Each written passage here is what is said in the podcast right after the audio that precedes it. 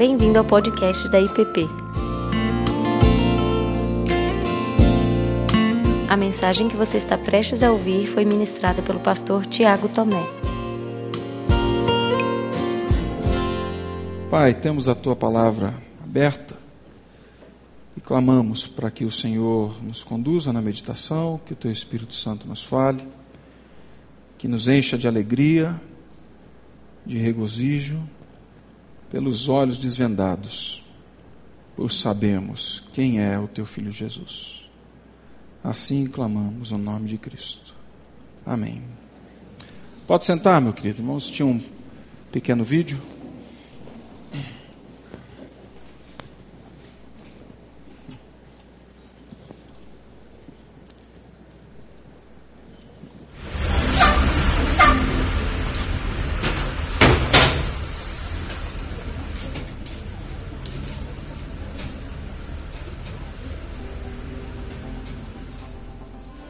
Razão no meu viver, assim. Um profeta aí. Não sei se vale a pena acreditar. Como eu vejo Buda. Ah, Jesus é tudo pra mim, né? Uma pessoa muito boa que passou pelo mundo. Não sei nem se eu acredito que ele existiu um dia. E que me faz é, levantar todos os dias e eu tenho muita fé. Ele foi e continua sendo uma pessoa muito forte, assim, que... que é uma força maior, assim, sobre nós, que a gente tem que ter fé em alguma coisa. Então, serve para isso. É o que não pode faltar na vida do ser humano hoje eu vejo Jesus como meu irmão. Você não precisa acreditar que ele existiu propriamente, mas seguir os exemplos que estão na Bíblia, cara, uh, para mim é essencial. Não tenho ideia. Como uma pessoa que não é nada do que realmente falam que ele é. Um cara que a gente tem que crer nele pra gente poder fazer as coisas certas. E ele é muito importante pra gente fazer tudo certinho. Assim o mundo sendo melhor para todo mundo. A base de tudo, né? Deixou de ser utilizado para essa mensagem de amor e passou a ser utilizado como um meio de arrecadar dinheiro das pessoas. É um cara legal, só que é uma pessoa que todo mundo diz, todo mundo diz, mas ninguém segue o exemplo dele. Todo mundo fala, ah, todo mundo tem que ser Jesus, mas ninguém ama o próximo, ninguém. Eh, ninguém nem respeita os dez mandamentos, então o que, que adianta ele ser um cara legal se todo mundo fala dele e ninguém faz o que ele uma faz? Uma válvula de escape, para muitos. É, uma válvula de escape é uma boa. Bem, fugindo um pouquinho, eu fumo, fumo bastante maconha e, cara, eu gosto muito que é uma parada que me, me, me faz fugir, sabe? Me, é, me relaxa, me, é uma válvula de escape.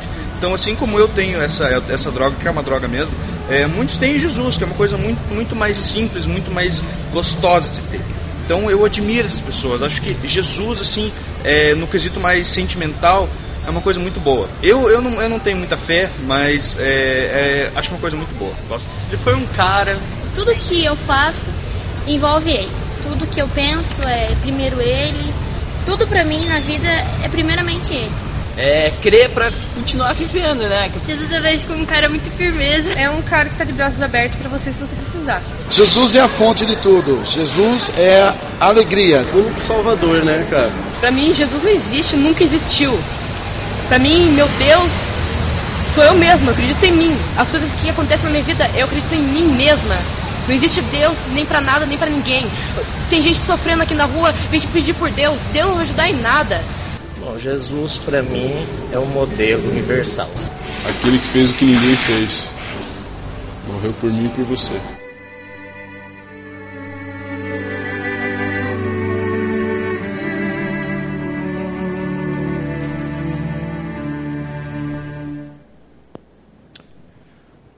Razão de viver, tudo, uma pessoa boa, profeta, uma força maior, um irmão, exemplo de vida, de conduta, desconhecido, é o cara, é um instrumento para ser usado, válvula de escape, lugar de fuga, ópio do povo, razão da vida, esperança, alegria, salvador, nunca existiu mito, lenda mentira. História da carochinha. Nós iniciamos hoje uma pequena série até a Páscoa. Três domingos. Quatro domingos. Mas pensando nesse tema, quem é Jesus? Quem é Jesus? Quem é este que ao longo dos séculos muitos creem e rejeitam? Quem é esse que ao longo do tempo as pessoas tentam removê-lo da história, mas O seu nome parece persistir e ele persiste nos ambientes e nos lugares onde nós menos esperamos. Quem é esse que marcou a história a ponto dela ser contada e ser conhecida como nós a conhecemos em 2018, depois dele? Quem é esse que coleciona mais páginas escritas sobre a sua vida do que qualquer outro personagem ou estadista da história? Quem é este? Pode parecer uma pergunta descabida, ainda mais dentro de uma igreja, né, gente? Eu ia falar quatro paredes, mas a gente tem mais aqui, né? Mas parece uma pergunta talvez descabida, sem fundamento, mas eu afirmo que com certeza não é. Quem é esse? Para mim, não é só uma pergunta central, ela é a pergunta central. Ela tem que estar estampada, ela tem que ser respondida e nós precisamos voltar para ela Principalmente nesse tempo em que nós começamos a voltar os nossos olhos ah, para a Páscoa. O Evangelho de Marcos, ele é o mais breve, ele é o mais rápido, ele é o evangelho mais sucinto de todos os outros. Ele também é o evangelho mais antigo e reconhecido assim pelos historiadores e os teólogos. E ele foi escrito para alguns cristãos, alguns, irmãos, alguns irmãos que sofriam estavam sofrendo na mão de Nero, com uma grande uh, perseguição. E Marcos escreve a fim de ressaltar a missão de Cristo, mas também a natureza de Cristo. Quem era Jesus e por que isso? Assim como lá em Apocalipse, no ano 95, Jesus se revela a João na ilha de Patmos. E João tem essa visão de Cristo, e essa visão de Cristo é que anima João e que anima a igreja a continuar caminhando, a continuar perseverando no meio da tribulação. Marcos escreve com o objetivo de encorajar os discípulos de Jesus, que estavam encarando, estavam passando por tribulações, e a percepção real de quem é Jesus o olhar claro sobre quem é Jesus era central, porque esse olhar é que traria para eles esperança. Porém, ao longo do livro de Marcos, no Evangelho, nós vamos ver aqui que Marcos inicia com uma declaração muito preciosa.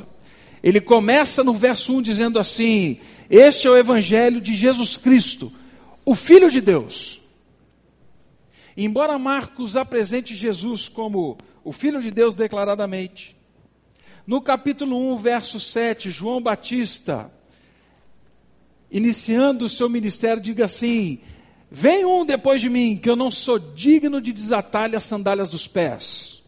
Eu não sou digno de ser um escravo dele. Embora Marcos tenha dito, João Batista tenha dito, Embora na continuidade do capítulo 1 ainda, o céu se abre, uma voz é ouvida dizendo assim: Este é meu filho amado, em quem eu tenho muito prazer. Embora no confronto com demônios, os próprios demônios e as hostes do mal ainda digam: Tu és o santo de Deus, por que vieste nos incomodar? Nós caminhamos no Evangelho de Marcos vendo que muitos, muitos, ainda não sabiam, não acreditavam que ele era o Filho de Deus e viviam constantemente com essa pergunta: quem é este? Quem é este? Quem é este? Pouquinho antes do texto que nós lemos, Jesus traz a remissão de pecados e a cura de um paralítico. E ele faz isso no sábado. Enquanto Jesus está ali naquela casa, e depois ele vai ainda curar um homem da mão ressequida lá na frente, no relato bíblico, as perguntas começam a surgir, e a pergunta que surge está envolvida nesse contexto. Somente Deus pode perdoar pecados. Somente Deus pode curar. Quem é este que diz então, seus pecados estão perdoados? Quem é esse que diz, pega o teu leito, levanta e vai para a tua casa? Quem é esse? Os fariseus arriscaram disseram que ele era possesso pelo diabo. Mas a pergunta continuou: quem é este? Quem é este? Quem é este? E embora o trecho que nós lemos de Marcos 4, ele termine com essa pergunta, é, ele apresenta um cenário muito maior para nós aqui. Ele apresenta um cenário que traz para nós uma reflexão sobre a nossa caminhada com Cristo, mas também uma afirmação teológica muito importante para aqueles que se dizem discípulos e seguidores de Jesus. Aqui no verso 35 ao verso 37 do capítulo 4 do Evangelho de Marcos, nós vemos o primeiro cenário, e esse cenário é composto dos discípulos e a tempestade que vem sobre o barco. Junto com a pergunta no final do texto, nós vemos que a narrativa envolve a vida desses discípulos e mais, a reação dos discípulos diante da tempestade, não a certeza da presença de Cristo. O cenário, primeiramente, é composto por isso. Discípulos que olham para um cenário maior, mas que não conseguem perceber o Criador de todas as coisas junto com eles. Os dias haviam se passado, eles estavam extremamente cansados, agitados. Se você ler comigo aqui do capítulo 1 ao capítulo 4, muitos milagres, pregações, embates, conversas, eles andando para cima e para baixo. E depois de ensinar o dia inteiro, Jesus chama os seus discípulos, pede para que eles se afastem da praia onde ele ensinava uma multidão, e ele diz então para que eles fossem para outra margem do rio, para que ali ele pudesse também ensinar, para que ali ele pudesse curar. Nós vemos lá no Evangelho segundo Mateus que em oração ele diz assim: para isso é que eu vim. Não tem que ficar parado só no lugar. Deus me mandou para muitos outros lugares. Então nós vamos. E aí então os discípulos entram no barco e eles seguem com Jesus e eu imagino que eles não estavam numa posição desconfortável, eles não estavam assim preocupados, de maneira alguma. O mar, para muitos deles, era, era parte da vida, era um local, é, era o quintal de casa, era o dia a dia. Alguns dos discípulos eram pescadores artesanais. Falar então em atravessar o mar da Galileia, que na verdade era um lago, longo, comprido, mas um lago. Atravessar o mar da Galileia à noite era muito tranquilo. Eles saíam para pescar de madrugada. Qual é o problema?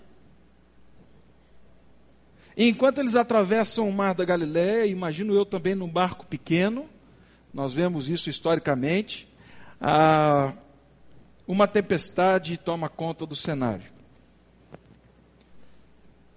E não era só uma tempestade como eles estavam acostumados a enfrentar. O mar da Galileia ele fica bem abaixo do nível do mar. Ele é cercado também por montes enormes. Esses montes, quando esse ar frio ele desce e entra em contato com esse ar quente de uma temperatura agradável do mar da Galileia, ali acontecem vendavais horríveis, assustadores tempestades, ondas com dois, três metros de altura. Aqueles homens, então, de madrugada, atravessando de um lado para o outro do lago, eles são tomados dessa tempestade. Na literatura grega, você vai encontrar que eles às vezes falavam de ventanias, de tempestade, mas em alguns momentos eles se referiam, na verdade, a terremotos, abalos sísmicos que aconteciam e que faziam com que aquela região também se tornasse caótica. Independente do motivo, se era um vento, se era um terremoto. O que o texto diz é que enquanto os discípulos atravessavam num lugar que era seguro, num lugar que era familiar, num lugar em que eles dominavam, enquanto eles estavam ali, uma tempestade vem e essa tempestade começa a encher o barco de água. E os discípulos então ficam desesperados. A expressão é de pavor, de angústia. Porque eles não têm força nenhuma, eles estão impotentes. E aí, tomados de medo, eles correm e eles vão procurar Jesus. E quando eles chegam até Jesus, a frase deles é: Senhor, não te importa que pereçamos? O Senhor não vai nos salvar? O Senhor não está vendo que o barco está afundando?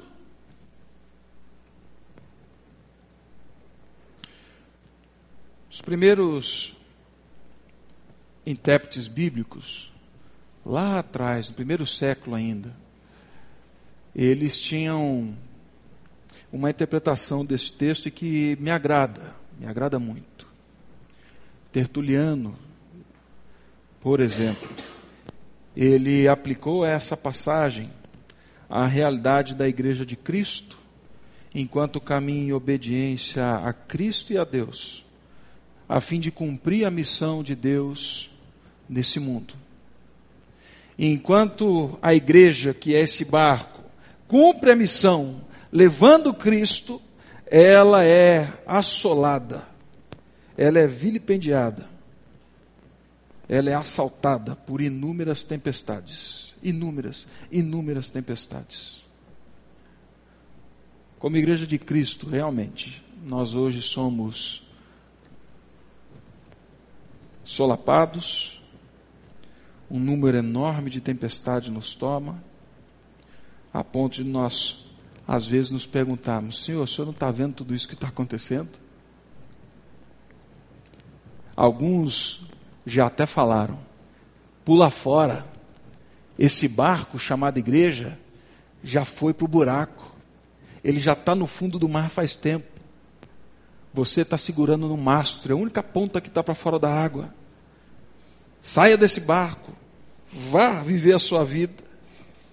São ondas de natureza filosófica, moral, espiritual, tentam nos afundar. São realidades que vêm, que parecem querer esbofetear a igreja. Antônio Carlos citou na aula passada aqui a oração do caixa 2: Senhor, o senhor não está vendo o mau testemunho que isso está acontecendo? E nós agora que pagamos o preço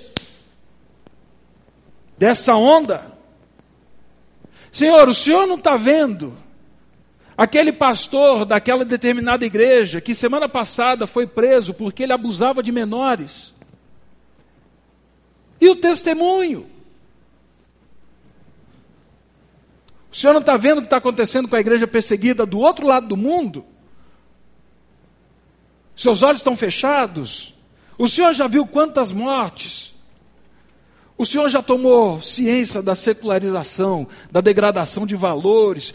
O quanto nosso barco está cheio de água e parece que ele vai afundar? Não te importa que pereçamos?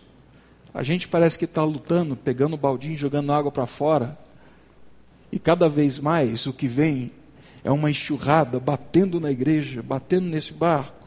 Nós somos tentados, assim como os discípulos, a reagir às tempestades, mas não reagir e não estar atento à presença de Cristo. A mesma coisa acontece em Apocalipse. Jesus vem e fala assim: João, existe a tempestade, mas eu quero que você abra os seus olhos e consiga me ver. Meus irmãos, apesar de tudo que temos, apesar de todo o cenário que diz e continua dizendo que o corpo de Cristo morreu, que a igreja do nosso Senhor Jesus Cristo está afundada, isso é uma mentira. Isso é uma mentira. Porque nela ainda está o Senhor. Nela ainda está aquele que diz: Eu tenho todas as coisas na minha mão. Eu ando no meio dessa igreja, eu estou no meio de vocês. Marcos continua aqui do verso 38 ao verso 39 agora, não só falando dessa realidade, mas ele fala agora que Jesus acalma a tempestade. No meio de toda a agitação, algo impressionante acontecia. Jesus dormia. Estava fazendo uma visita essa semana e eu conversando com a pessoa e dizendo para ela que é, alguns medicamentos que para alguns, algumas pessoas são tranquilos, para mim assim eles são assim, catastróficos, né? O miozan é um deles. O miozan é aquele comprimido que eu tomo de manhã à noite e eu não consigo levantar no outro dia de manhã, eu fico acabado, né? Imagino que os discípulos falaram assim: quem deu o miozan para Jesus? Porque não é possível. O céu está caindo, Está vindo água de cima, água de baixo. O barco está balançando. Nós já fizemos tudo o que podíamos. E ele está deitado, dormindo. Como pode? Embora envolvido numa situação de ameaça de vida. Aquele que não tem onde reclinar a cabeça, como disse, ele estava deitado num travesseiro num barco no meio da tempestade e dormindo. Quem é este? No Antigo Testamento, quando nós falamos de sono, e nos Salmos, nós vemos que esse sono não é uma evidência de cansaço. É sim uma evidência de confiança na proteção de Deus. O sono de Jesus, naquela circunstância, ela pode ter facilmente, e ao meu ver, ela tinha certamente a origem na segurança que ele tinha em Deus, no meio da tempestade. Se você olhar comigo lá em Jó 11, verso 19, ele diz assim: Deitar-te-ás, e ninguém te espantarás, e muitos procurarão obter o teu favor. O Salmo 3, 5 e 6. Deito e pego no sono, acordo porque o Senhor me sustenta. Não tenho medo de milhares de povos que tomam posição contra mim de todos os lados. Salmo 4:8. Em paz me deito e logo pego no sono. Por quê? Senhor, só tu me fazes repousar. Provérbios 3. Quando te deitares, não temerás, deitar-te-ás e o teu sono será suave. Não temas o pavor repentino nem a arremetida do perverso quando vier, porque o Senhor será a tua segurança. O Senhor será a tua segurança. A pergunta então, quem é este? Ela não nasce depois que somente o vento se acalma. Naquele momento, talvez eles perguntam, falando assim: quem é esse? Que no meio da tempestade dorme. Jesus estava seguro no Pai. E a mesma confiança e serenidade com que ele dorme é a mesma confiança e serenidade com que nós vemos ele caminhando, capítulo 8, capítulo 9 capítulo 10, para Jerusalém, para ser crucificado. É a mesma serenidade. Isso está longe de mim e de você? Não está, meu irmão. Nós fomos salvos por Cristo e chamados a sermos povo dele e filhos de Deus, para que os fardos pesados eles pudessem ser jogados de lado, para que o medo fosse jogado. Por isso, lá em Mateus 11, ele diz: Vinde a mim, você que está cansado, sobrecarregado, eu te aliviarei. Mas venha, venha a mim, descanse em mim. Jesus então ele desperta, se levanta, ele olha para o mar, e quando ele olha para o mar, ele diz assim: Acalma-te, emudece. O vento se aquietou e fez-se grande bonança. Jesus já havia feito muitos milagres, muitos. E agora ele faz mais um. E o poder sobre o mar, meus irmãos, muitas vezes na Bíblia, é o símbolo do poder sobre o mal. É a simbologia do poder sobre a morada do mal. E isso é manifesto por Cristo Jesus. Lá no Salmo 89, o salmista diz exatamente isso. Ó Senhor, Deus dos exércitos, quem é poderoso como tu és? Dominas a fúria do mar, quando as suas ondas se levantam, tu as acalmas. No Salmo 107, o salmista volta a reafirmar isso. Então, na sua angústia, clamaram ao Senhor, e ele os livrou da sua tribulação, fez cessar a tormenta e as ondas se acalmaram. Imagino eu que não era uma tempestade comum. Mas imagino eu que ao parar a tempestade não foi um parar comum também. Normalmente, numa tempestade em mar ou no rio, depois que o vento passa, as ondas continuam. Elas levam um tempo para acalmar. Mas o texto diz que o vento se aquietou e se fez grande bonança. O mar se aquietou. Quem é este? Em Marcos 4:40, então, agora nós vemos um cenário muito interessante, que são discípulos que vivem e veem isso, mas não têm fé. E isso é possível, discípulo sem fé? Eu creio que sim. É possível isso, igreja sem fé?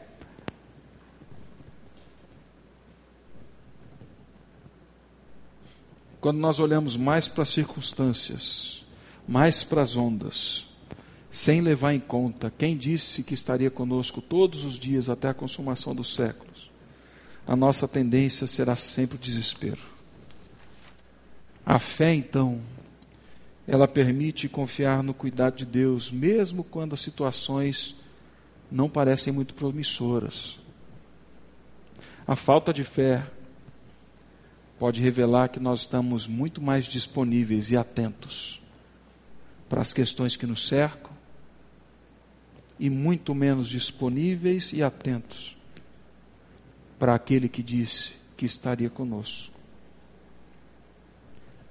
Talvez a gente precise, como os discípulos fizeram mais tarde lá em Lucas, orar dizendo assim: Senhor, aumenta-nos a fé. A nossa fé é tão frágil, tão pequena, aumenta a fé. E aí nós chegamos então, por último, à pergunta: quem é este? Quem é este que dormia? Quem é este que levanta e fala com o mar e ele para?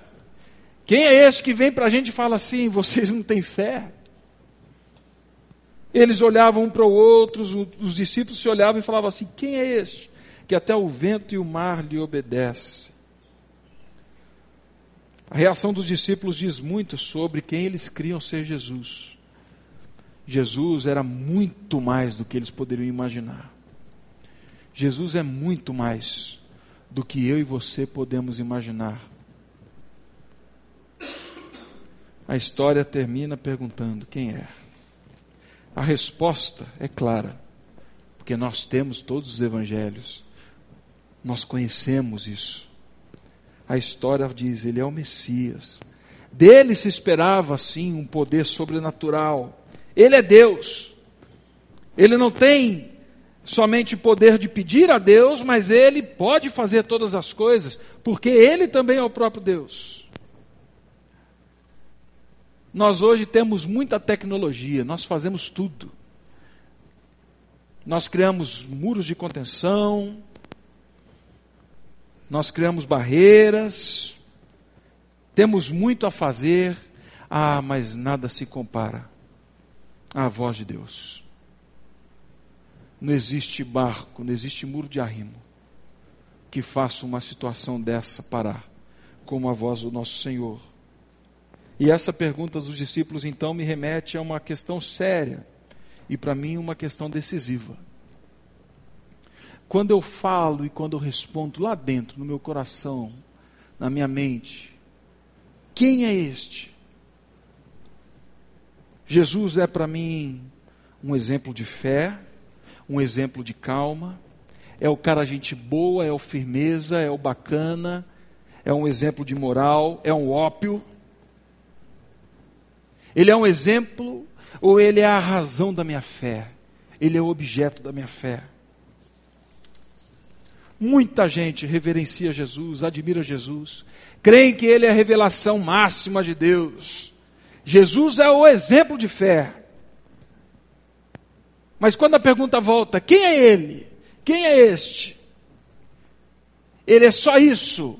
Ou ele é a razão? Ele é o próprio Deus? Ele é o Filho de Deus? Ele é o objeto da minha fé?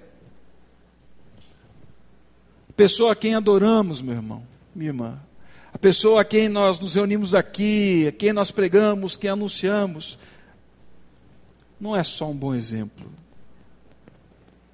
Ele é o Filho de Deus, como ele mesmo declarou.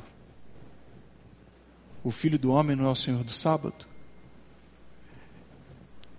Ele é o próprio Deus.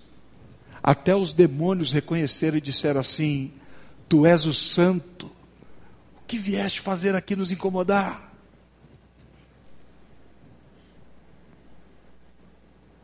Se nós não crermos que Ele é o Filho de Deus, se nós não cremos que Ele é o Santo, Ele é um mentiroso e dos piores, porque Ele se apresentou como resposta para toda a humanidade e para toda a eternidade. Se nós duvidamos, que Ele é o Filho de Deus e Ele é o próprio Deus, nós não devemos dar crédito nenhum a nada do que a Bíblia diz. A fé não tem sentido. Esse era o grande risco dos fariseus. Ele é sábio, ele tem poder, mas filho de Deus? Não. Só Deus poderia acalmar aquela tempestade daquela forma. Assim, meus irmãos, nós fomos convocados para um discipulado em que nós começamos olhando para Jesus como exemplo. Mas no final, a pergunta: quem é este? deve ser re respondida e deve ser o reconhecimento de que Ele é Deus conosco de que Ele é o Santo de Deus, de que Ele é aquele que acalma a tempestade, não porque Ele tem um poder, mas porque Ele é o próprio Deus. E eu deixo duas perguntas para você. A primeira delas é, logicamente, quem é Jesus para você? se você ainda tem dúvida. Ele está dizendo: Eu sou aquele que calma a tempestade. Eu sou o próprio Deus. Quem é Jesus para você? Ele não é o exemplo de fé. Ele não é o exemplo de poder. Ele é a razão da fé. Ele é o próprio poder. E em segundo, Muitos têm passado por tribulações, tempestades.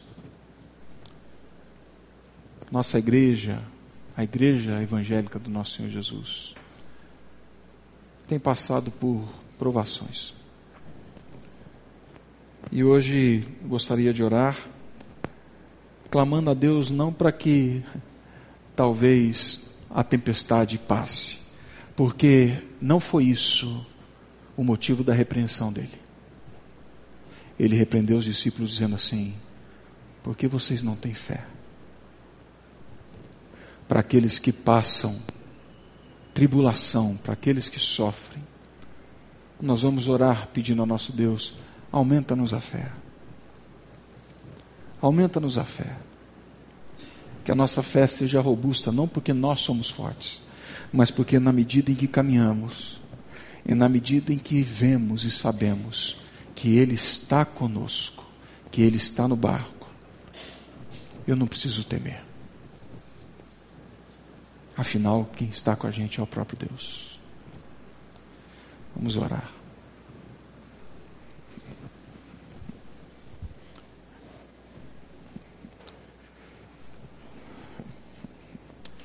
Pai, são muitas as pessoas que ainda vivem perguntando: quem é este? No caso dos discípulos, foi uma pergunta retórica. Mas há muitos outros, Pai. Essa pergunta é uma pergunta revestida de, de desespero, de angústia. Pai Santo, clamamos para que estes, que têm talvez os olhos vendados, que tenham os olhos desvendados, pelo poder do Teu Filho Jesus, pela presença dEle, pela certeza de que Ele é o próprio Deus, independente de acalmar a tempestade ou não. Somos teus filhos, não porque seguimos o bom exemplo de Cristo, mas porque sabemos que Ele é teu filho, que Ele é o próprio Deus e que Ele morreu por nós e se entregou por nós.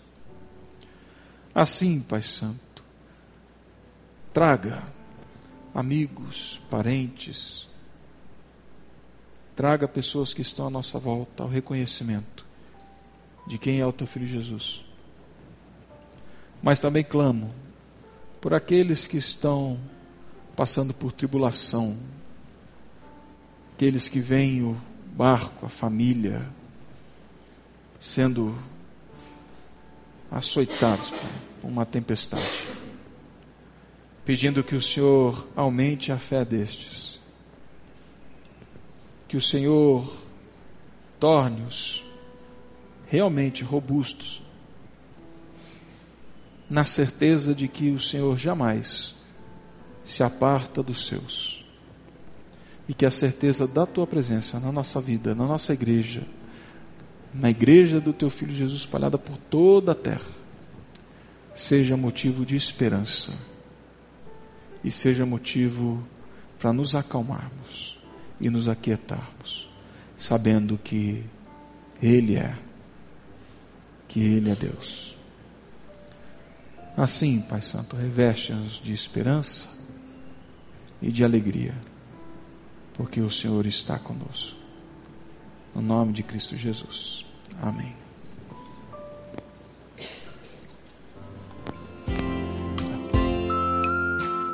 Você acabou de ouvir o podcast da IPP. Para saber mais, acesse nossa página em www.ippdf.com.br.